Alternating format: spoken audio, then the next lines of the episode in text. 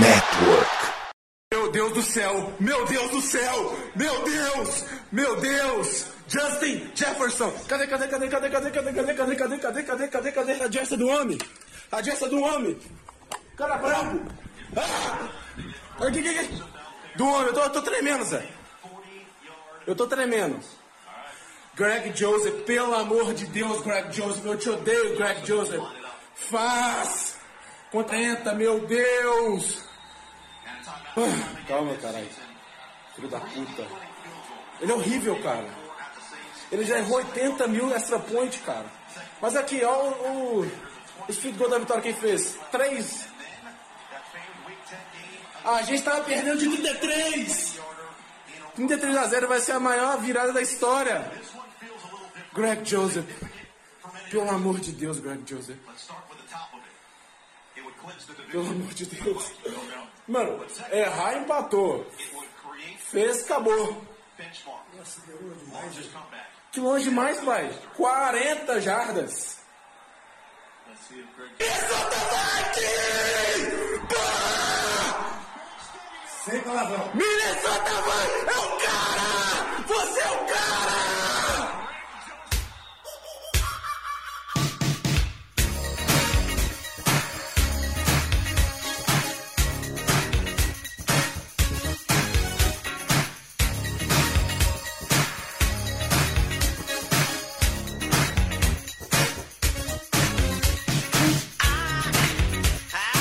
Fala galera, estamos de volta com mais um Minnesota Vikings Podcast, o seu MVP, o seu papo semanal sobre o maior time do Norte, que agora também já é campeão de divisão, já tem vaga garantida nos playoffs. E como a gente havia prometido na semana passada, essa temporada não haverá duas semanas sem Galahorn. Então daqui a pouco nós vamos soltar isso. E para o papo de hoje, nada mais especial do que o meu companheiro. Quando ficamos sozinhos, as coisas começam a funcionar, né? Não, meu querido Henrique Gutiardi. É como a gente falou semana passada, é só ganhar e todo mundo quer participar, né? Aí tem briga. juntar mais só nós dois. É, isso aí. Mas nós estamos com ele, o cara que mesmo quando não participa, trabalha mais que todo mundo, afinal de contas, ele tem que editar essa bagaça toda semana. Fala comigo, meu querido Vitor. Salve! Tudo bem com vocês? Tamo aí, Tudo. né? Felizão depois dessa grandíssima vitória. E eu já vou me adiantar aqui, ó. Venho por meio desta pedir desculpas publicamente ao Kirk Cousins por usar palavras de baixo calão enquanto perdi o jogo por 33 a 0 e ao Henrique, filho de Cousins, por ter usado de ironia com o mesmo. Obrigado. Já falta só a risada. É, né, o, o Risada não costuma pagar as coisas que deve, não, Henrique. Então, se fosse É. você, eu não esperava nem a desculpa, nem o dinheiro. Mas, como sempre fazemos, o nosso podcast faz parte do site Fambonanet e você pode nos escutar nos principais agregadores de podcasts, Deezer, iTunes, Spotify. É só colocar o fone na orelha, dar play, compartilhar com os amigos. E mais uma vez a gente vai ter que lembrar, né? Aproveita, esse time tá 11-3, ainda não foi campeão, você não vai ser taxado de modinha, mas a partir do ano que vem as coisas mudarão. E também, como é tradição deste podcast, antes de iniciarmos o nosso debate semanal, passar com ele, meu querido Henrique Gutiardi, nosso insider de Minnesota, com as atualizações do nosso querido Vaicão. Bem, como a gente voltou a gravar segunda-feira e a gente não teve muita lesão no jogo, então o O'Connell não falou nada. Não, porque tem coisa pra falar, pô. Pra falar. Ah, bom, ah, bom. É, a gente teve alguns jogadores que perderam alguns snaps no jogo contra os Colts. Então o Darson saiu alguns, algumas vezes, o Peterson também saiu. Mas todos saíram quando falou que foi só é, tipo, não aconteceu nada mais sério. É, o Ken Dancer foi ativado, mas ele não jogou. O O'Connell falou que ele teve uma, uma doença no começo da semana passada.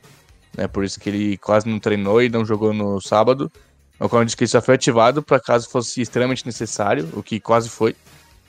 Né, mas o Duke Charlie jogou e jogou bem. A única coisa então que a gente tem já essa semana é que os Vikings que perderam o QB tá no practice squad é, chamaram pra, pra um treinozinho pra ver como que ia o QB da, da CFL, que liga canadense, Nathan é, Rourke, não sei como foi. É, e também chamaram o recebedor canadense Ken Schaffer Baker pra um, um treino. Então a gente não sabe se esses caras podem ou não fazer parte do elenco de treino dos Vikings aí na temporada. Mas os Vikings precisam de novo QB, já que o David Blow foi pra Arizona. Tá certo, é. Então temos notícias aí também. Afinal de contas, chegando final de temporada, 14 jogos, as coisas começam a se movimentar com esses free agents até para tapar buraco no elenco.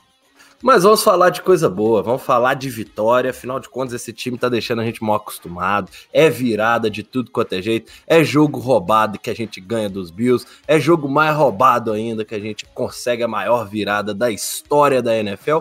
E para antes dessa, dessa parte maravilhosa, eu vou deixar pro meu querido Vitor, já que ele não tá dando muito as caras aqui com a gente na hora da, das gravações. Meu querido, faz o favor aí, pode chamar o Galarrone para você mesmo eu mesmo! Toca o Galahorn!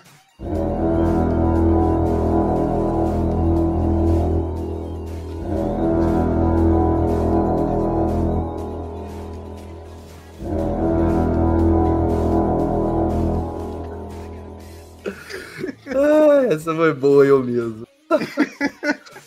tá certo. E aí, vamos lá, né? 39 a 36, o milagre lá sábado. Afinal de contas, Minnesota Vikings pegou dois sábados seguidos, falaremos muito disso. Mas um jogo que foi para o intervalo 33 a 0, terminou 36 a 36, 36 33 a 0 para o Indianapolis Colts dentro da nossa casa. Terminou 36 a 36 e na prorrogação os Vikings conseguiram o field goal da vitória, totalizando números finais de 39 a 36.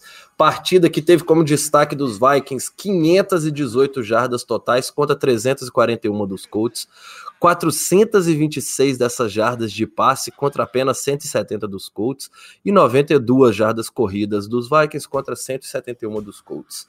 É, Kirk Cousins, mais uma partida com mais de 400 jardas, como o próprio Vitor já teve que pedir desculpa. Eu não preciso fazer essa minha culpa, porque eu fiquei caladinho, mas se eu tivesse falado, eu acho que eu também ia ter que pedir desculpa aqui hoje. Porém, tá tudo bem. Kirk Cousins, 460 jardas, 4 touchdowns e 2 interceptações. Dalvin Cook com 190 jardas totais, sendo 95 recebidas e 95 corridas, um touchdown. KJ Osborne teve o jogo da vida com 157 jardas e um touchdown. Justin Jefferson, mais uma vez, mantendo a sua média acima de 100, 123 jardas, um touchdown. Adam Thielen colaborou com 41 jardas e um touchdown. E CJ Rams, 5 jardas totais no jogo e um touchdown. É, do lado dos Colts, Matt Ryan, 182 jardas e um touchdown. Dion Jackson, 56 jardas totais e um touchdown também. Julian Blackmon com um pick six. E Rodney Thomas com o punch bloqueado e retorno para touchdown. É, como é que foi para vocês acompanhar esse jogo, né? A gente já, já deixou claro que foi um, uma montanha russa de emoções, tanto é que estamos aqui pedindo desculpa, é, foi alegria no final do jogo, acho que não tem jeito, acho que todo mundo deve ter ficado eufórico. Vou começar com meu querido Vitor, como é que foi o seu sábado? Assistiu o jogo todo? Porque a gente sabe que muita gente ali no 33 a 0 largou de lado, né? Cara, eu vi o jogo todo porque enquanto a gente tava lá no grupo, não sei o que, um monte de gente falando que talvez não ia nem participar do programa. Ah, Falei, um mano... detalhe, um detalhe, viu, Vitor? Tem que, tem que colocar essa daí. Quando esse jogo tava, acho que 26 a 0 estava eu lá falando com vocês que esse time estava dando a oportunidade de acompanhar uma virada histórica. Pois é, é não, verdade. Aí eu, mano, eu, eu, eu lembro de ter mandado o áudio, dando risada, falando, mano, eu só tô vendo esse jogo ainda para poder gravar o MVP se precisar de gente depois. Então eu vi esse jogo inteiro e comecei a ficar de queixo caído na hora que a gente começou a virar, velho. Mas puta que pariu, que sensação gostosa na hora que a gente virou essa porra. Foi bom demais mesmo, viu? Mas falando um pouquinho mais do jogo, né? A gente vai ter que falar, foi uma virada sensacional. A gente tem que botar na conta apenas esse númerozinho de um de, de, de virada. Mas aí, até para trazer o Henrique para o nosso debate, que, que foi essa atuação da arbitragem, meu querido? Afinal de contas, a gente tá falando de um jogo que foi 39 a 36, mas que se o placar tivesse sido 49 a 29, por exemplo, tava tudo certo, né? Afinal de contas, foram dois fumbles forçados, retornado para touchdown, que foram anulados porque a arbitragem quis, e além disso tudo, ainda teve aquela, aquele retorno maravilhoso do Jalen Rigor, de praticamente 50 jardas, e que eles anularam sem ter, tido, sem ter acontecido uma falta. Então, assim, os Vikings extremamente prejudicados novamente. Eu lembro que no jogo contra os Bills já havia acontecido algo similar, mas jogadas de fato muito mais duvidosas e que dava para entender os erros que aconteceram, tirando os 12 jogadores em campo. Mas dessa vez não, não tem desculpa para arbitragem, né, meu querido Henrique?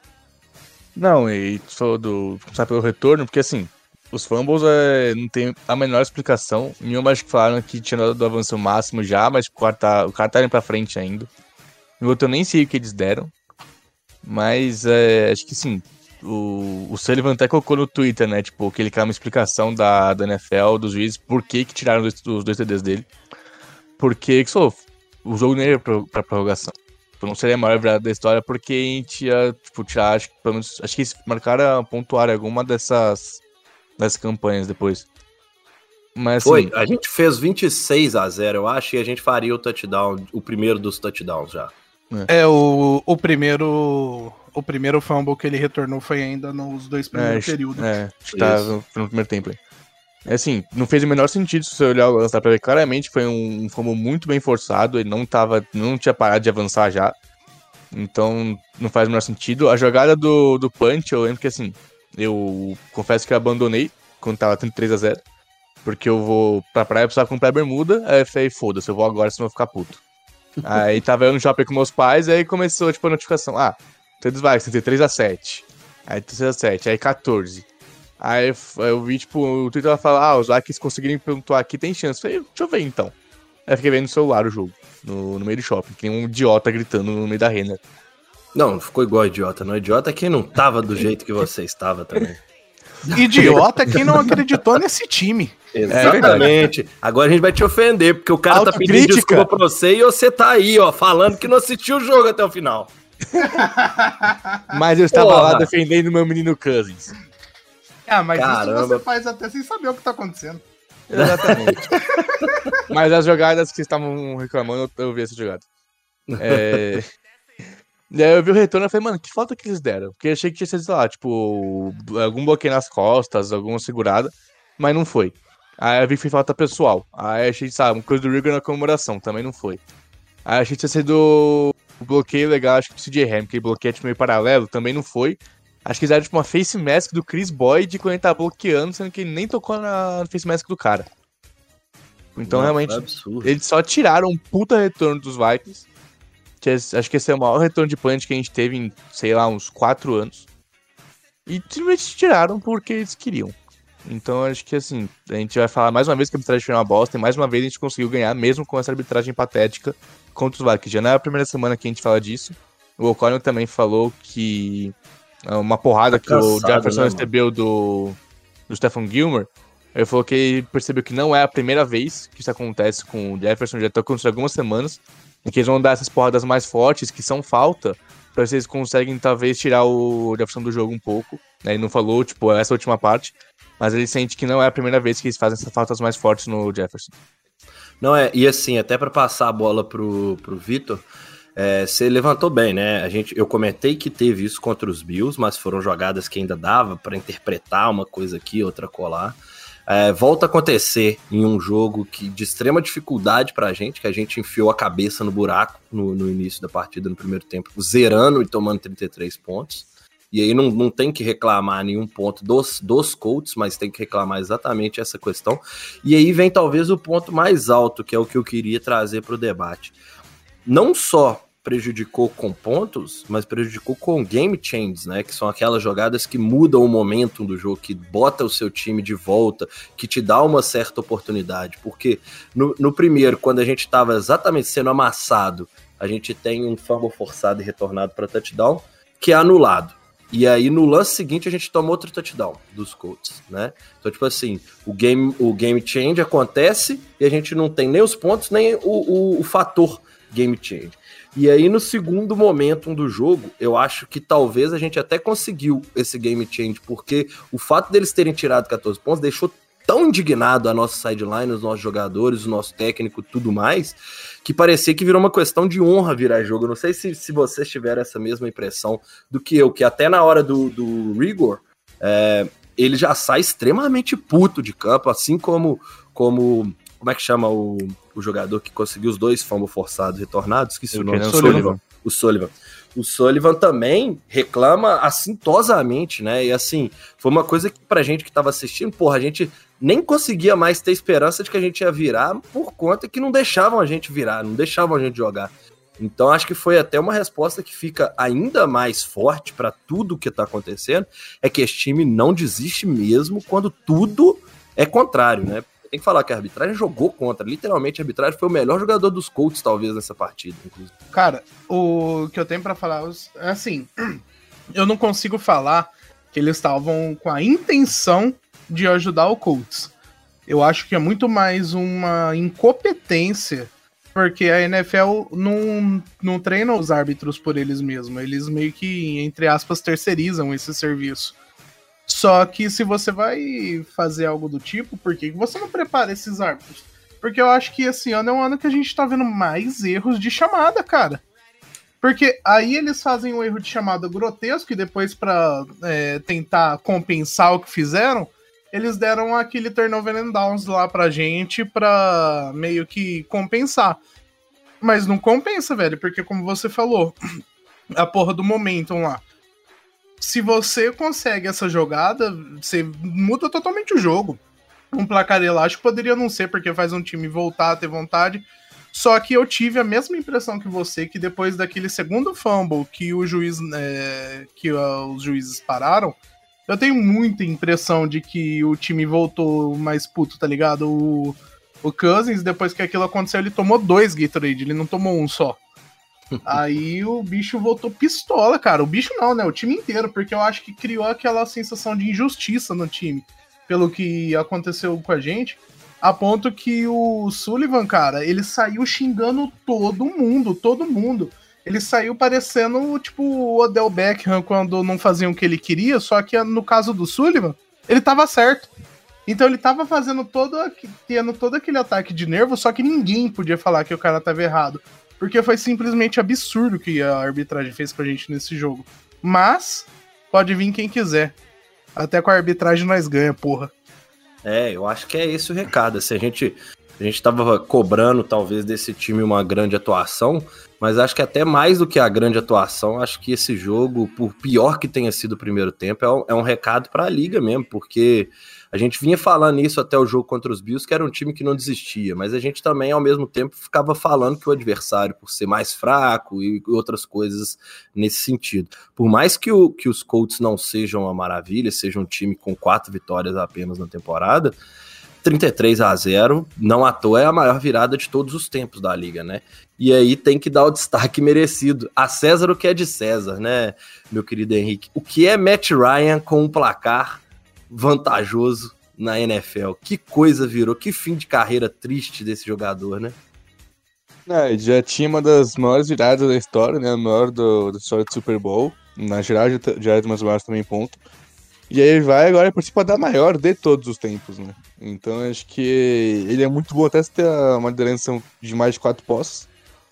Acho que a partir daí é bom você colocar o QB reserva, porque, mano, ele já não foi bem o jogo todo, né?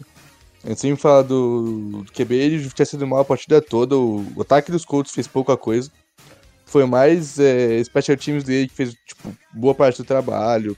Né? Teve a pick também do, do Canos, que a gente vai falar mais depois, provavelmente.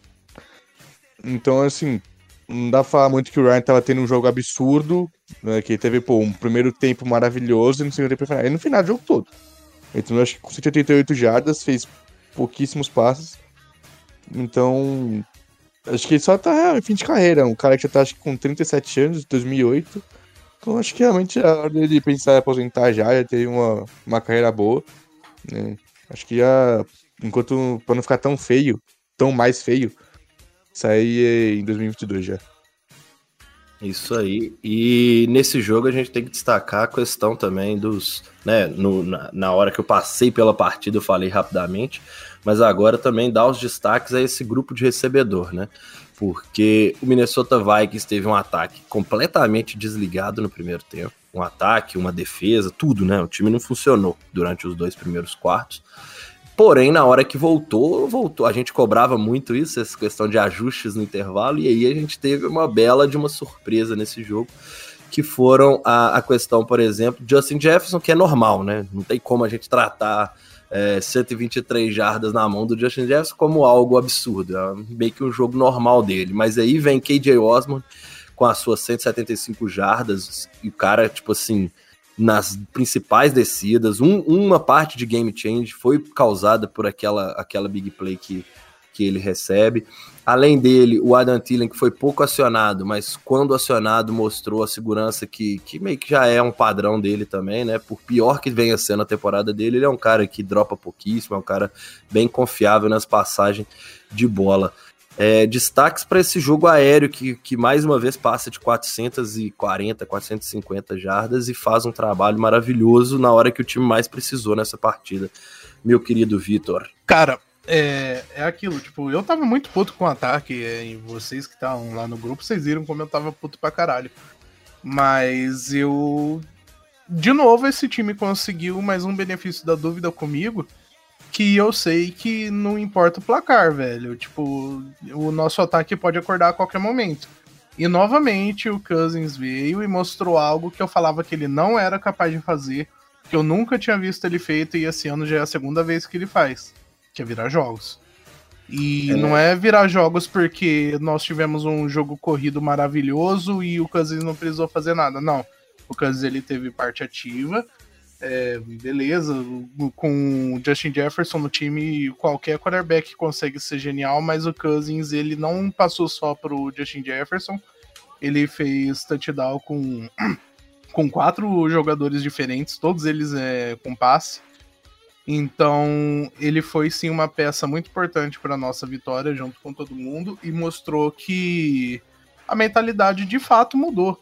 Porque eu acho que todo mundo, a gente sempre fala da época Zimmer, todo mundo acha que é o consenso que se esse 33 a 0 fosse contra o Colts, chegava no, no quarto período com 3 minutos a gente ia ajoelhar na bola para não tomar mais ponto. É, Exatamente. Mas o que aconteceu foi totalmente o contrário. Mesmo a maioria do, dos torcedores achando que o jogo estava acabado, esse time voltou. Demorou um pouco ainda para engrenar no terceiro período, que a gente ficou um tempo sem pontuar, mas começou a pontuar. E a hora que começou a pontuar, não só do ataque eu vou elogiar aqui, mas a nossa defesa segurou em muito a nossa defesa fez um trabalho magistral, porque esses 33 pontos, 14 não é culpa deles. O, porque um foi de punch e o outro foi é, pick six, então 14 não é conta deles. E todas as vezes que a gente precisava daquela bola, falando principalmente depois da interceptação do Cousins, lá que o Rigor ele para no meio da rota e o Cousins é interceptado, ele. A gente já ficou pro, porra, fodeu, né? Essa era a nossa chance de empatar que, que foi lá e fez? O, a defesa foi e segurou.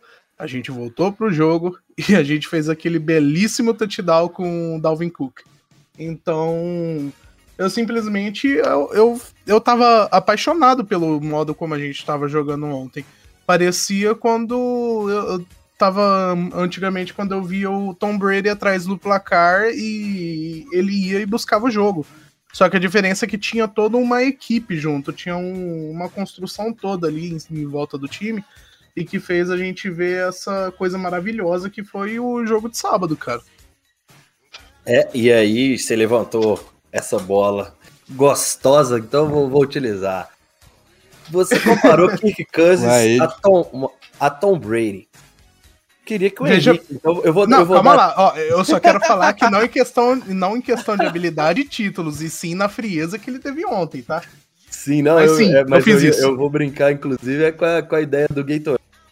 Será que o, o Kirk Cousins descobriu qual que é o segredo do, do Gatorade do Tom Brady agora ele mandou fazer a mesma mistura para ele, meu querido Henrique? Oh, vou dizer uma coisa aqui só. Tom Brady não brava aquele jogo. Tom Brady Thomas, o Tom Brady não virava o jogo. Não virava, não virava. Eu não vou discordar porque eu nunca não. vi. Então. É, eu, eu Quantas vezes ele virou eu acho, de 33 pontos? O, eu acho que a estatística, exatamente, a estatística por si só, ela fala isso, né? É. Afinal de contas, a maior virada é Kirk Cousins, não do Tom Brady. Pode falar quem você quiser, ninguém virava que jogo além de Kirk Cousins. Né, mas isso é inclusive, é até no post no Twitter agora há pouco, tem um cara colocou nos comentários a foto do, do, do Cousins tomando Gatorade naquele jogo contra os Broncos, né, 2019. Foi a primeira vez que um, nos últimos cinco anos que um time virou, por exemplo, 20 ou mais pontos no intervalo. Né? Então, aí acho que contra os Bills também tem falta aí tomando o Gatorade de, de boné puto. Então aqui a gente fala, o Kirk Cousins perdendo por muito, de boné, tomando Gatorade, é um dos quarterbacks mais perigosos que a NFL já viu em 102 anos. Mãe, posso dormir com você? Eu tô com medo do Cousins tomando Gatorade. tô com medo do Liu Kirko. É, não, e assim. Não, mas, assim aí... não precisa falar um pouquinho do, do jogo do, do Cousins. Pode falar à vontade. Vou, vou, vou até cronometrar aqui. Você tem exatos seis minutos que você pode gastar do jeito que você quiser falando do Kirk Cousins. Hoje ah, pode primeiro... tudo. primeiro começar a na defesa, acho que o Peter falou, eles tiveram um trabalho muito bom no, no segundo tempo. Foram acho que dois turnouts, uma parada em quarta descida, um fumble forçado, era pra ser três, né? Muito bem. É, então, assim, eles deram um ataque a oportunidade de conseguir virar o jogo, o que é uma coisa que tava faltando a defesa fazer em boa parte do ano. Era sempre o ataque tinha que fazer um milagre e a defesa geralmente fazia bosta nenhuma. Mas, assim, o cara quebrou o recorde de, de jarda em um, em um tempo, né? E destruiu o recorde, foram 30, 40 jardas a mais que o segundo lugar. Passando para 400 jardas só no segundo tempo, 4 TDs. Então acho que não dá para ser. Obviamente, teve a, a primeira pick que na, na hora, né, um cara que tá aqui no podcast ficou ironizando, porque eu falei que era culpa de Jalen Rigor. Parou na rota, o Kansas fez o passe e o cara saiu do lugar. Quem que pode Eu quero nome, dê nome aos bois. Ah, um tal de Vitor aí. Eu não me arrependo das coisas que eu disse. Porra, e o pior de tudo é que, é que na hora eu lembro, eu achei que você ia falar que era o Tá, tá, bom, porque o Risada também. Também, também, o Risada também, pô. O risada não, tá não, não, não, O, o, risada, ele, o Risada ele manteve na tecla na segunda interceptação. É, na primeira eu ainda acho que o Cousins poderia ter feito melhor, mas foda-se, ganhamos o jogo. A segunda eu tava jogando a culpa no Cousins e eu tava lá, cabeça dura, mas daí apareceu o replay eu falei, não, não, mano, realmente é, o Rigor na, para na rota muito antes. É, muito assim, antes. É, o Rafael pode falar, ah, o Cousins não precisava ter feito esse passe, ele tinha mais tempo, não precisava tentar conseguir tudo uma jogada. Ele tinha um contra no fundo do campo com um cara que achava que ia conseguir a jogada, mano. Ele tem que fazer esse tipo de passe, né? A gente sempre reclamava dele que não fazia essas coisas. Aí quando ele arrisca mais passe no fundo, é óbvio que vai gerar mais chance de erro, né? Mas acho que na primeira pick eu. Foi tipo, o Igor ele dá um passo pro lado quando o Kansas tá fazendo a mecânica de passe dele já. Então não tinha muito o que fazer. O Igor deu o passo pro lado, o cara tá do, custando o gastado na hora certa, conseguiu a pick fácil e e como tá perto da, da endzone já, levou pro TD. Mas assim, o segundo tempo do Cousins foi fenomenal. Acho que eu também não coloco nada da. quase nada da, da pequena culpa dele na, na segunda. O cara simplesmente levou. O, também fala do Cade Osborne, jogou pra caralho. Jogou pra caralho. É, não, tava, foi monstro. Eu tava monstro. no shopping, acho que nas primeiras duas campanhas que a gente teve no segundo tempo, todo mundo falando. Nossa, parece que só o Osborne que é quem a gente vira esse jogo. Porque, mano, o Osborne tava carregando o ataque nas costas no começo do, do segundo tempo. Tava. É, o, ele liderou a gente de arte com 141. O Justin Jefferson custou a pegar no tranco nesse jogo também. É, então. Então, assim, é.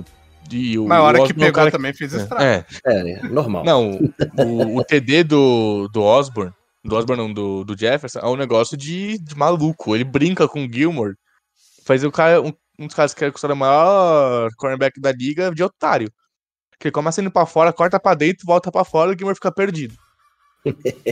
é, isso depois o Gamer fala numa entrevista que ele não ia deixar o Jefferson fazer o greedy em cima dele. Ô, irmão, só para o Justin Jefferson na falta e o. E, e olha lá, né? o próximo. Não, e até o, eu falo assim, é porque muito na se elogia. na porrada, né? Não, é porque é. muito, muito se elogia e tem que se elogiar o que, que é essa primeira temporada do Sauce Garner na liga. Mas o nosso jogo, ele teve. Ele limitou o Jefferson a 45 jardas na base da falta. Se é. você pegar jardas de falta, acho que o Jefferson terminou a partida quase 100 jardas, se você botar as faltas que ele sofreu para ele, tipo assim, né, como números. Então, assim, até o cara que é um dos destaques da liga hoje sofre na mão do, do, do Justin Jefferson. E é normal, porque a gente tá falando de um cara que, gente, nós já estamos. Faltam três semanas, três jogos, e esse cara tá 10 jardas do, de bater o recorde de ninguém menos que Randy Moss. E ele então, tá assim, 342 jardas para poder bater o recorde da liga em uma é. temporada. Em uma temporada. Assim, 37 de chegar em 2 mil. Exatamente. Uhum. Então, assim, nós estamos falando de uma coisa e nós estamos falando de um terceiro anista, gente. tipo assim, a gente não pode nem falar que ele já tá no auge dele, porque todo ano É. o auge dele sobe mais um pouquinho. Então, pô, é, é sacanagem. Esse- Que bom, né? Que é nosso. Que bom, graças a Deus, é graças nosso. ao Jim. Poderia ter Porque, sido assim, do Igor, já pensou poderia- terror? Pô, Não, mas aí, mas aí o Jalen Rigor ia ter virado. Tô brincando, não tem jeito de pensar isso. não é pelo time, não. É pelo. Essa não dá pra falar que é pelo time, é pelo jogador, É. porque é o assim, que o Justin Jefferson tá fazendo é uma é coisa pelo assustadora. jogador, mas o trabalho que o Kino McCardle fez com ele também nesses dois anos é, é sensacional. O McCardle, acho que hoje é um dos principais técnicos recebedores que a liga tem. E o O'Connell foi, ele foi o único cara que o O'Connell deixou no- na coaching staff, quando ele assumiu. Ele trocou todo mundo, inclusive vários que achava que fazer um bom trabalho, tipo o André Peterson. O único que ficou foi o Kino McCardle. Então acho que isso é um sinal do quão bom era o trabalho dele, quão respeitado ele é pelo O'Connell quando, quando chegou no começo do ano, né? É.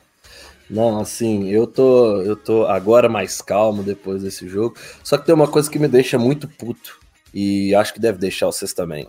É, mesmo com esse time ganhando 11 partidas, ah, foram 10 por uma posse de bola, ah, estão nos roubando todos os jogos, tem muita coisa, mas não vem o reconhecimento que o próprio RG3 falou de Dallas na semana passada, quando, esse- quando o time conseguiu derrotar o Texans, que também é um time fraco. Então, tipo assim, era pro tratamento ser minimamente igualitário. E na semana passada ele solta que Dallas fez o que grandes times fazem e vencem jogos. E aí a gente vem para mesmo sendo a maior vitória da história, maior virada da história, mesmo sendo é, roubadaço, igual foi roubadaço, e não vem o reconhecimento, não vem ninguém dar o braço a torcer, o Minnesota Vikings continua sendo uma porcaria.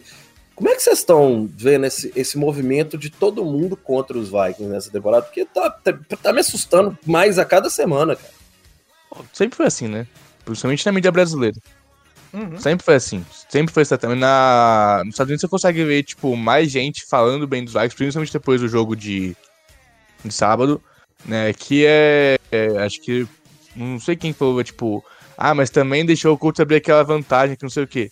Só que, tipo, na gringa a maioria falando, caralho, conseguiram virar. É tipo, eles estão mais enaltecendo a virada do que falando do, do primeiro tempo. O que pra mim tem que ser assim. Obviamente, não era pra ter deixado acontecer o que aconteceu. Porque o Vikings não é um time de playoff, não pode acontecer contra os Colts. Mas, mano, acontecer e conseguir virar. A maioria dos times não ia chegar perto de conseguir virar aquele jogo de 33 a 0 Isso falou do, dos Cowboys semana passada, né? Acho que essa semana na liga só mostrou quão difícil é ganhar um jogo na NFL. Tipo, mesmo quando você tá jogando com um time teoricamente mais fraco, o Cowboys tomou uma virada de mais de 7 pontos contra o Jaguars. Os Texans foram pra prorrogação contra os Chiefs e quase ganharam. Ninguém fala disso. Ninguém tá falando que o Chiefs quase perdeu pro time que tem uma vitória na temporada. É. Ninguém tá Não, falando não que o, que o Jaguars viraram de puta jogo contra os Cowboys. E o Cowboys continua favorito de muita gente, mesmo perdendo pro Jaguars. O Jaguars é um time que pouca gente leva em consideração. Eu, eu complemento isso, que aqui na nossa mídia brasileira, principalmente, tem o fenômeno do porquê que a gente é tão desacreditado, que é o Kirk Cousins. Sim. Que é o que eu falo. Há muito tempo a gente não via esse cara virando jogos difíceis, ele pipocava em prime time. É, às vezes, quando não era prime time, mas era o único jogo do horário, ele também pipocava. Só que esse ano ele tá fazendo diferente. Só que por causa dessa fama que foi construída em torno dele, é, ninguém consegue botar fé é, que a gente vai fazer alguma coisa. Quando começaram a colocar os Vikings como uma possível potência essa temporada, foi quando a nossa defesa começou a jogar bem. E por que, que não estão colocando agora?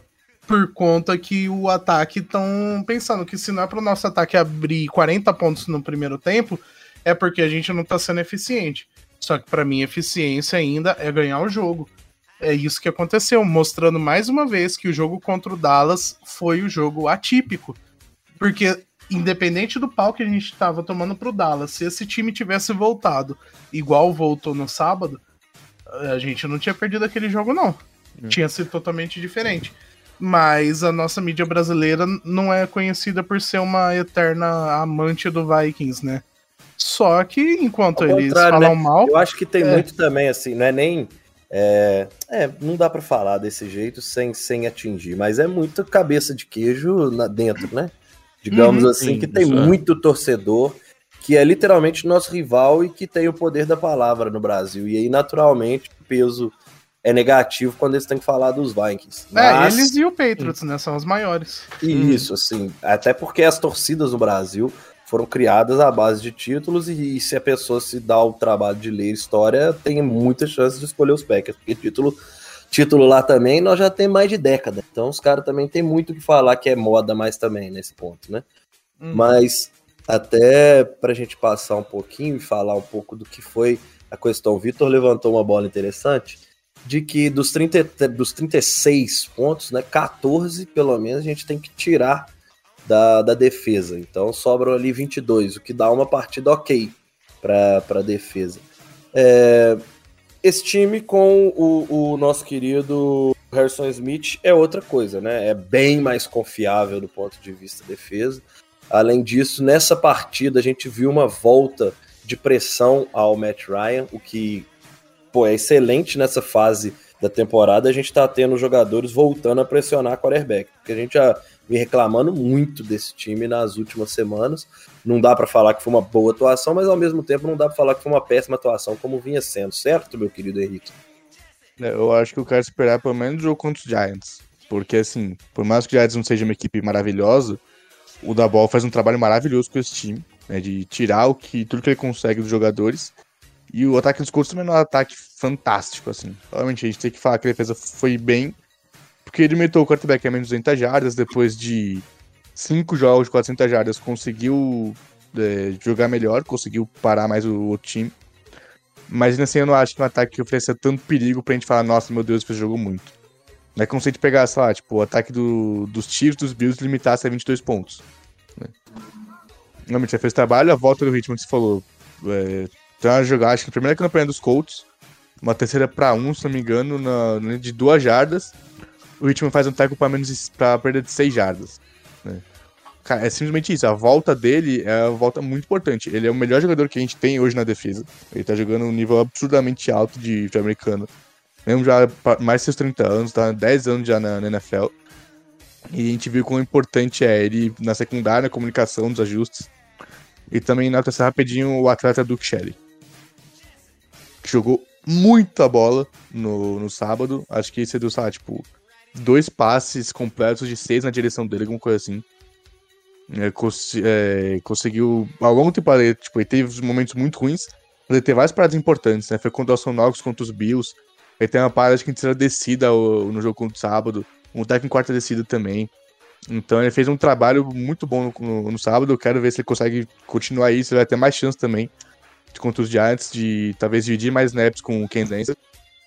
A gente não sabe também como vai ser quando o Evans talvez voltar da, da IR, como se ele vai conseguir ter alguns snaps ainda e ter alguns jogos bons. Mas legal a gente ver uma evolução na defesa assim. É, e torcer para que o Donatel entenda que quando você manda blitz, as coisas funcionam. Os Vikings mandaram blitz 40% das, das jogadas e a média antes era tipo 18%.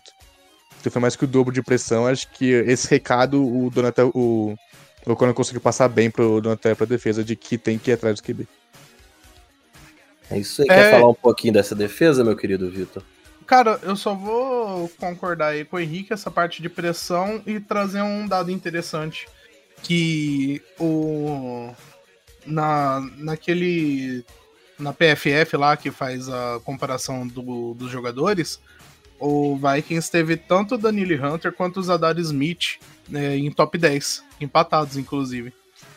É, os dois na décima posição, ou seja, tipo, o, a, o puxão de orelha do O'Cornell, creio que trouxe algum resultado. Eu espero que esse puxão de orelha continue funcionando para o próximo jogo e que a gente veja essa dupla de novo aí sendo um pesadelo para quarterback.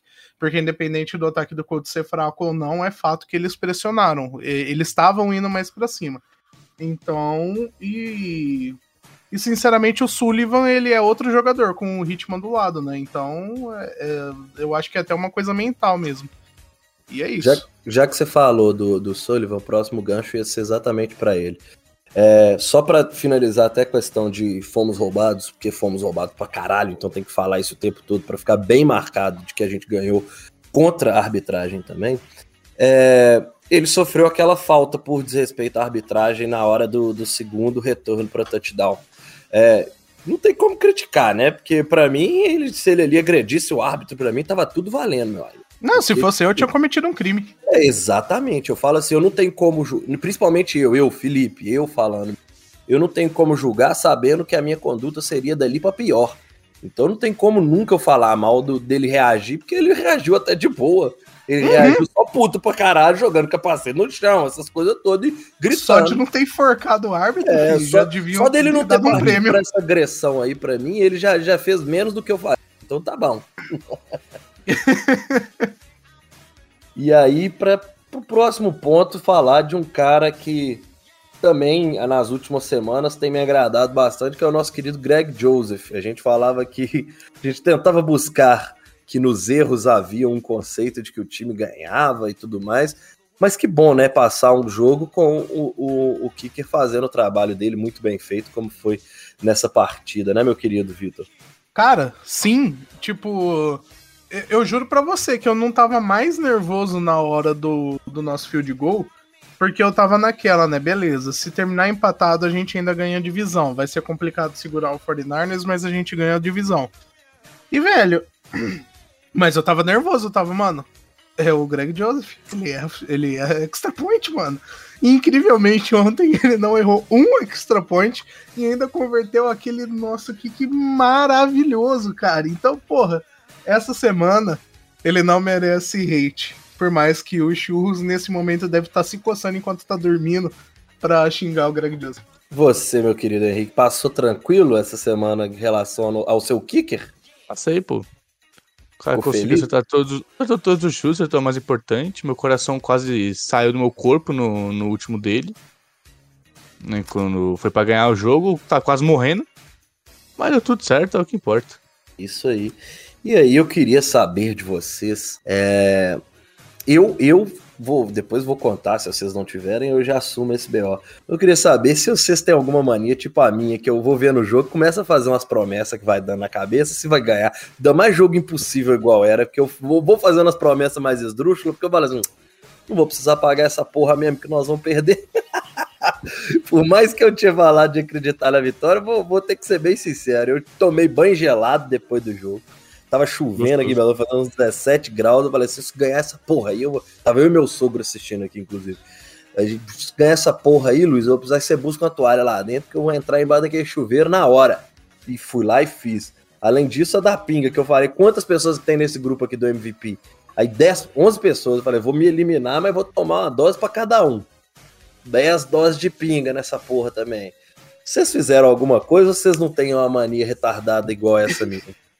Cara, eu não. até tenho um pouco, mas a hora que a gente começou a virar, eu falei, ó, não foi nem questão de promessa de ah, a gente precisa virar. Eu só cheguei e falei, ó, se acontecer de virar, eu vou ter que pedir desculpa pro Cousins e pro Henrique. E eu cumpri. Diferente é, de certas pessoas que, que vêm aqui no podcast. É, que fica fazendo promessa aí, não paga ninguém. E você, Henrique, você fez alguma coisa nesse jogo? Porque querendo ou não, é a maior virada da história, meio que também encaixa muito bem com essas coisas de promessa. Mano, não fiz nenhuma promessa, não. É, eu sou um cara que eu geralmente deixo as promessas mais, tipo, ah, se o Cousins ganhar um anel, ele tem um anel, essas coisas. O anel de carne vai cês, pra jogo. Vocês me cobram todo dia. o, anel, o anel da Gisele vai pro Nosso querido Boquinha de Leite é foda, velho. Pior que essa daí ele tá doido pra pagar. O problema todo é o tá doido pra pagar. Chegar ao Super Bowl, né, fi? É, Super Bowl vale a pena, vale qualquer parada. Vale. E aí também, no último tópico dessa partida, é comentar um pouquinho do, do que, que é essa temporada do Kevin O'Connell. Pô, afinal de contas, um cara que tá 11-3 na sua primeira temporada como head coach, por mais que tenha tido chamadas questionáveis, algumas que a gente pode chamar até de burras, né? Igual tá aqui na pauta e eu tenho que concordar. Mas, assim, um cara ganha com antecedência, o cara tá com a segunda melhor campanha da liga, é tranquilo, já está de, de, de, de playoffs garantidos, divisão garantida. É, como é que dá para olhar isso para frente? Como é que vocês olham para frente? Porque agora ele está adquirindo talvez a experiência que, que seja necessária para um crescimento, né? Normalmente a gente espera que o segundo ano de uma pessoa que vem bem é melhorar ainda mais. Como é que tá a expectativa, meu querido Henrique, em relação a esse homem que já está nos fazendo sonhar? Cara, acho que assim, por um bom tempo o O'Connell se esforçou pra gente perder o jogo, né? Que foi o Acho que um, um fake punch, tipo, na linha de 35 jardas, foi horrível. Aquela quarta terceira que ele tentou também. Pô, na terceira descida ele fez um, uma corrida lateral com o fullback, que era o Ren. E na quarta descida ele tentou a corrida pelo meio com o Madison na posição de fullback. Então acho que às vezes ele ainda tenta ser um pouquinho engraçadinho demais, sem necessidade. Né, sem ele precisar. Mas, obviamente, é o primeiro ano dele, não dá pra, pra reclamar muito o primeiro ano dele, ele conseguiu levar o time pra 11 vitórias já, ganhar a divisão, um negócio extremamente difícil de acontecer. Geralmente a gente, a gente vê os técnicos chegando e demorando pra, pra se acertar nas equipes, demorando pra conseguir, tipo, fazer ou jogar como eles geralmente querem que jogue. O Coronel tá conseguindo fazer isso no nível ataque bom, né? O ataque a gente consegue ver que tá bem diferente do que era ano passado. Tem coisa para mudar. Acho que se ele gostou da, da screen pro, pro Cook, foi TD, então acho que talvez comece a chamar um pouco mais o negócio que a gente reclamou várias vezes no grupo do MVP. Mas o ataque tá conseguindo fazer o que mais queria fazer, que é dar a bola no Jefferson em posições diferentes. A gente tá vendo ele usando muito bem o JJ. Acho que não tem muito o que reclamar, né? O Kansas mais esteja jogando um ano abaixo do que jogou nos últimos anos. Né? Ele tá conseguindo manter um bom nível ainda, clutch quando a gente precisa dele, e o time ganhou 11, 11 jogos. Muito por conta do ataque dele.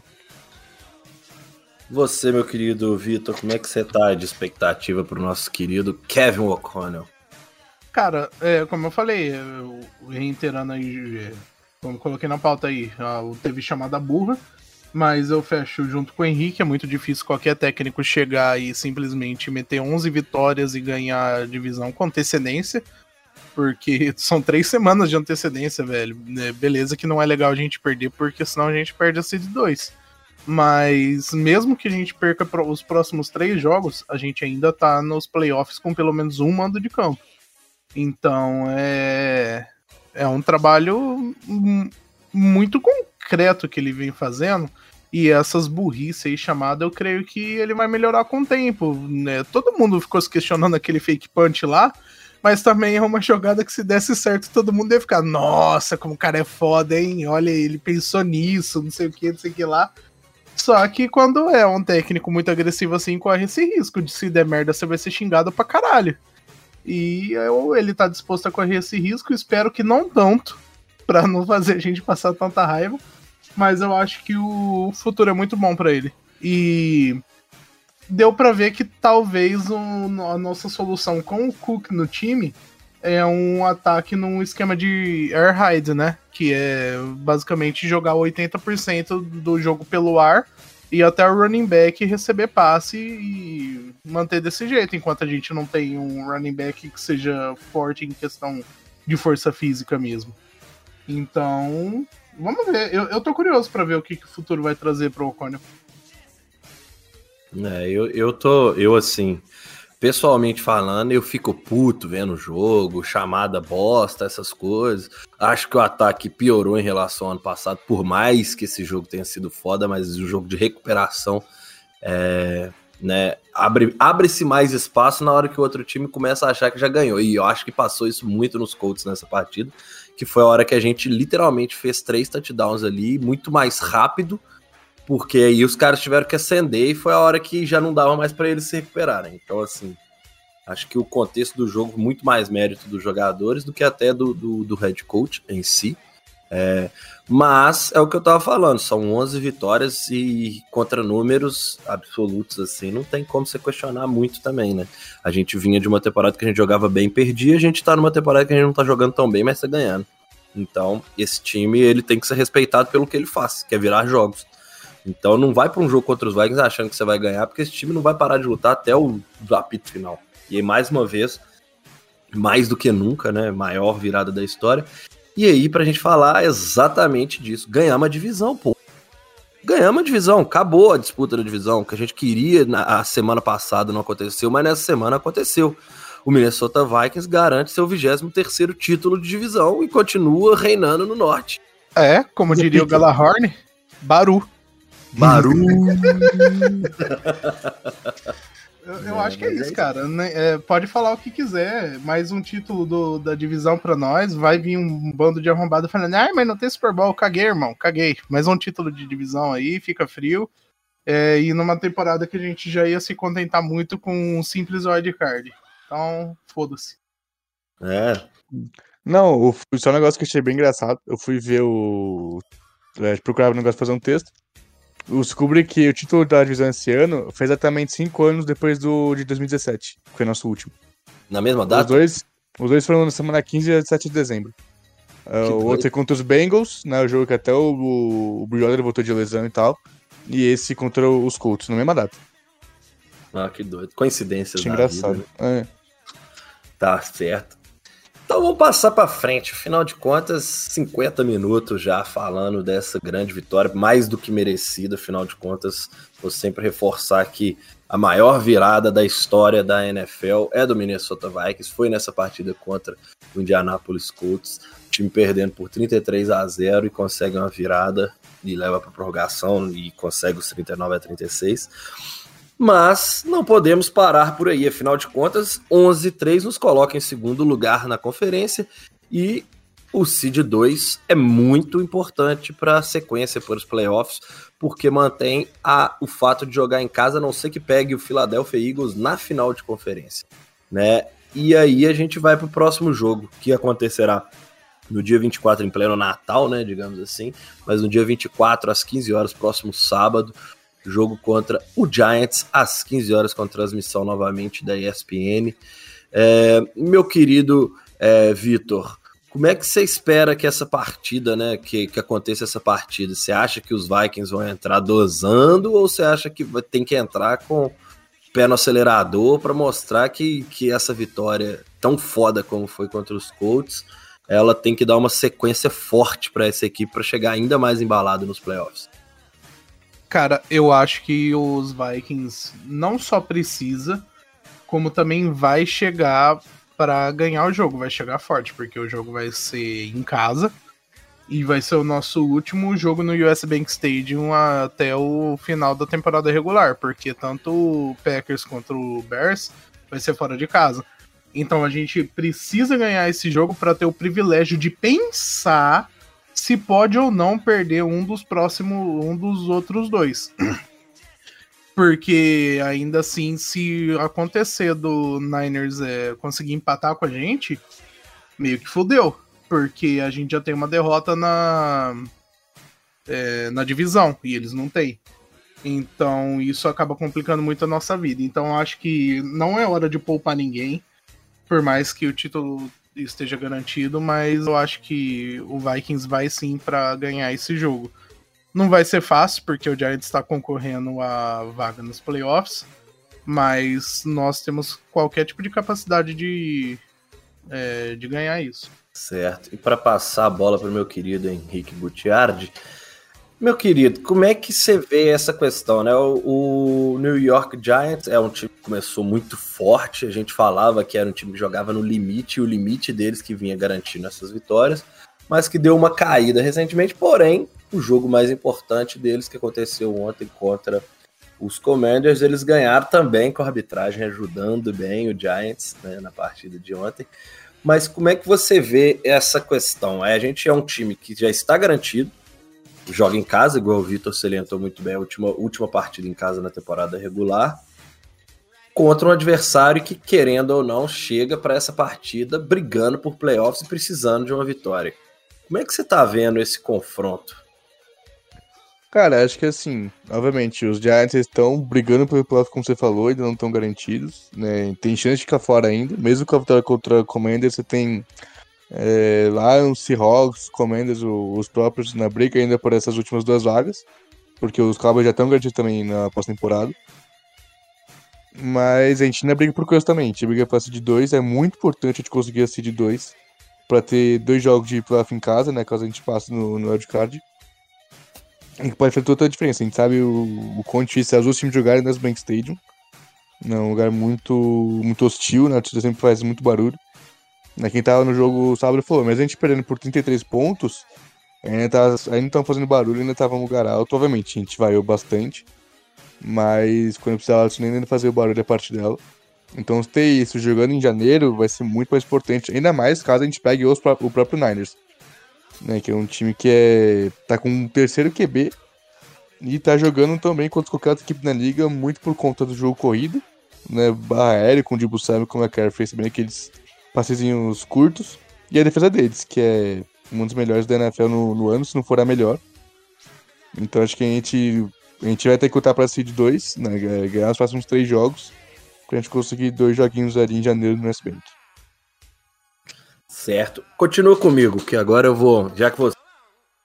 Da, já que você fez uma pesquisa e descobriu que a gente ganhou a divisão há cinco anos, é, na mesma data um lado que não é tão bom nessas coincidências da vida, né? A última vez que o Minnesota Vikings jogou em Natal, a gente tomou literalmente um pau para o Saints e Alvin Kamara teve o jogo da sua vida.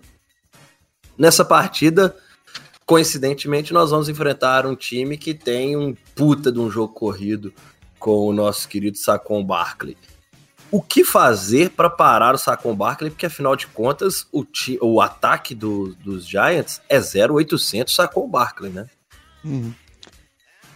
Acho que é muita penetração pelo meio da linha, né? Então é o principalmente o Davin Tomlinson, né, que tá fazendo um ano muito bom, o Melhor Harrison Phillips, eles têm que ganhar muita batalha pelo meio. A gente vai precisar bastante também do, dos cornerbacks, fazendo um bom trabalho de corrida. A gente sabe que o Jets gostam muito de correr por, por fora dos tackles. Né? Ainda mais o Barker é um, é um dos melhores da liga fazendo isso, talvez junto com o Cook. Então, se a gente conseguir ter o, os cornerbacks bem envolvidos no TS, fazendo um bom trabalho, sendo bloqueio de recebedor e conseguindo o tackle, é, vai ser muito bom para parar o barco que você falou. Se a gente para o corrido deles, se for sair dessa um time só no passe, é, vai ser melhor pra gente de conseguir um, talvez uma, um jogo melhor na defesa. Quem sabe que o Daniel Jones também não é um QB maravilhoso. E as peças que ele tem no ataque também não é muita coisa. Tirando o barco. E você, meu querido, escolhido para encerrar o nosso debate, nosso último tópico sobre esse jogo também. Meu querido Vitor, para você, qual é a chave dessa partida, a chave da vitória para o Minnesota Vikings nessa partida contra o New York Giants do próximo sábado? É o básico. No ataque, a gente tem que procurar o Justin Jefferson e ver se umas screens com o Cook vai funcionar de novo. Creio que possa funcionar muito bem. E na defesa, é, a gente vai ter que, é, em jogadas que forem situações de passe, o Daniel Jones não é muito de correr com a bola. Então, uma pressão com quatro jogadores eu acho que vai ser o suficiente para poder fechar o pocket em cima dele e ele não fugir. Em questões de corrida, é a própria infiltração pelo meio para tentar parar os, o Barkley. Porque ele vai ser o nosso maior problema, o Barkley. Porque a nossa defesa contra o jogo corrido, até contra os Colts, foi bem ruim. Então vamos ver o que, que a gente vai conseguir fazer nesse caso. E se a nossa defesa não conseguir segurar o cara, que o nosso ataque bata mais do que a, do que a nossa defesa apanhou. É isso. Certo. Alguma coisa a se destacar para como chave da partida, além disso, meu querido Henrique? Acho que não. Acho que é parar o Barco como só no na defesa, né? Principalmente jogo aéreo, o Barco é muito bom recebendo passo também. Né? E no ataque, fazer o que, acho que fazer o que a gente tem feito nos últimos jogos, acho que é bom. Se a gente conseguir. Mas sem tá... apagão, né? Que é, seja um jogo sem apagão, pelo menos, né? Eu só Cara, queria um jogo conseguir, Se a gente conseguir ser constantemente o time que jogou o segundo tempo contra os Colts, os Vikings pode virar o melhor time da NFL no final de, de dezembro e janeiro. Porque é a parte uhum. mais importante que a gente tem que jogar bem. Porque assim, o time que jogou contra os Colts no segundo tempo é o time que a gente quase não viu em campo esse ano. Né, uma defesa forte que deu só três pontos o segundo tempo todo. Ataque que marcou cinco TDs, mais uma conversão de, de dois pontos. Um ataque que parecia quase. Um ataque que parecia imparável, uma defesa que parecia impenetrável. Então, se a gente conseguir ser esse time com mais constância, obviamente, fazer isso o jogo todo é quase impossível, né? Porque é um nível exaustivo de jogar. Mas se a gente conseguir ser ele com mais constância, a gente vai conseguir realmente brigar por uma coisa em playoff. Super Bowl, até ser jogar é. desse jeito é super no time, O time tem capacidade para jogar do jeito que jogou mais vezes. É só Sim. questão de, de conseguir. Sim. Eu vou, eu vou falar com vocês assim, é uma coisa que o Vitor pediu. Calma, mas eu acho que a gente tem que acostumar com isso aí, na verdade. Acho que o, esse time tá mostrando que é um padrão. É, ele, ele iguala o nível do adversário. Quando o adversário é bom, ele vai lá e iguala o nível do adversário. Só não conseguiu fazer isso em dois jogos, ao meu ver. Que foi uhum. contra o, o Eagles e contra os Cowboys. De resto, quando pegou os Bills, ele igualou o jogo lá em cima. Quando pega o Colts, ele iguala o jogo lá embaixo. Nesse caso, querendo ou não, foi um jogo que você tem que falar que igualou, que eu tenho que falar, na verdade, que ele igualou lá em cima, porque foi um bom Colts no início, que foi um bom Vikings no final. Então, tipo, Dá assim, para falar é... isso com o Commanders. A gente igualou para baixo. Exatamente. Então, assim, acho que talvez a dica é aceitar que vai ser jogo difícil contra qualquer um, porque esse time tá mostrando que é jogo difícil contra qualquer um. Sim. Né? Mas basicamente eu também espero que, que o time consiga botar a pressão mínima no Daniel Jones, porque querendo ou não, além. Ele é um cara que a gente pode criticar muito, mas a gente tem que falar que na, nessa temporada ele tá sendo um jogador que tá fazendo de forma inteligente, obedecendo ordem. Né? Ele não tá inventando nada, e sempre que ele tem oportunidade que, que abre esse espaço, é um cara que ganha jardas com as próprias pernas, o suficiente, e conseguir limitar é, é, talvez se você feche 150 jardas totais para um Saquon Barkley, seja uma chave do jogo, porque ele é o único que tem condição de destruir. Não dá para falar isso porque a nossa secundária já conseguiu fazer cada jogador ter, ter números bizarros nessa temporada, mas ao mesmo tempo é um ataque que a gente sabe o que, que acontece, né? Igual eu brinquei, é o 0800 Saquon Barkley, porque é isso, basicamente, que eles têm para fazer. Então eu espero que os Vikings consigam botar uma certa pressão exatamente para trancar ele no pocket e ali conseguir fazer um jogo justo contra o Saquon Barkley, porque a gente sabe também, do mesmo jeito que a gente tem que elogiar sempre o nosso Justin Jefferson por ser uma coisa absurda, tem que aceitar também que o Saquon Barkley é, é esse cara com a bola, com o jogo corrido, mas também recebendo passes. Então, os Vikings têm que ter duas mentalidades né, nessa partida para poder ganhar. Mas é um jogo que, de fato, se os Minnesota Vikings conseguir fazer um bom jogo, não precisa ser um jogo maravilhoso, um bom jogo é mais que suficiente para ganhar do Giants em qualquer dia. Não é um dia excelente do, do, do Giants, é um dia bom desse time dos Vikings. Então, acredito que vai ser um jogo equilibrado, porque esse time já provou que todo jogo é equilibrado, mas que a gente tem condições de, de vencer e jogando melhor. Talvez seja essa talvez o meu pedido. Não ganhar de forma tranquila, porque eu já parei de ter essa esperança. Mas de, de, de jogar bem. Eu quero um jogo que esse time jogue bem, que eu possa chegar aqui no próximo MVP e elogiar que ele conseguiu jogar os quatro quartos num nível aceitável. Basicamente é isso. E aí, passando de volta para vocês, considerações finais, meu querido Vitor. Cara, é isso. Eu não poderia estar mais feliz com esse título de divisão. Na verdade, eu poderia sim se o Brasil não tivesse feito a pataquada de perder pra toalha de mesa. Mas. A gente pode não lembrar disso, por favor. É, não, de tá duas bom. coisas que a gente Desculpa. não precisa lembrar. Tanto que o Brasil se fudeu e que a Argentina ganhou, porque fudeu duas vezes a porra da vida. É, Por então. mais que os brasileiros bandidaram. Ah, véio, era isso, né? Argentina ou França, eu preferi um meteoro. Mas. Pô, eu fiquei puto que o cara não fez o gol final da prorrogação da França, mano, porque ia ganhar o meu bolão. Mas, eu fiquei em segundo, por 73 pontos, ia ganhar a porra do bolão, ia ganhar quase mil reais. Pô, Caralho. Mano, você tá mais puto que eu, então. É, sim. Eu, e eu só queria terminar aqui dando um destaque pra jogada do Dalvin Cook, em que uma jamanta nossa, o Cleveland, ele correu do lado do Dalvin Cook, velho. Foi lindo isso. É, é isso. Foi legal mesmo. Pô, isso é uma coisa mais. que a gente não pode falar. A galera do nosso L é atlética pra porra, tá? Os caras tá, os cara correm. Os cara nossa correm. jamantinha tava puta, velho. Os cinco do nosso L correm bastante, mano. Isso não dá pra, pra negar, não. Isso é, é verdade. Isso. Meu querido Henrique Gutierrez, aproveita que você já tá falando aí e faça ações finais. Ah, não, só queria dizer que quem duvida de Kirk Daniel Cousins 4 2023, pô. Da tecnologia, os caras duvidando do Cousins. é, tem vaga garantida no hospício. E é, é muito bom ser. Às vezes, assim, não é muito bom ser fã desse time, né? Mas às vezes é muito bom. É, isso é. Não, mano, isso aqui é, é, é para quem gosta. É, o, Viking, o Minnesota Vikings é uma. Você tem que gostar, não adianta querer beber sem, sem gostar, não, porque não dá certo. Você tem que gostar de sofrer. Se você não gostar de sofrer, você tá no time errado.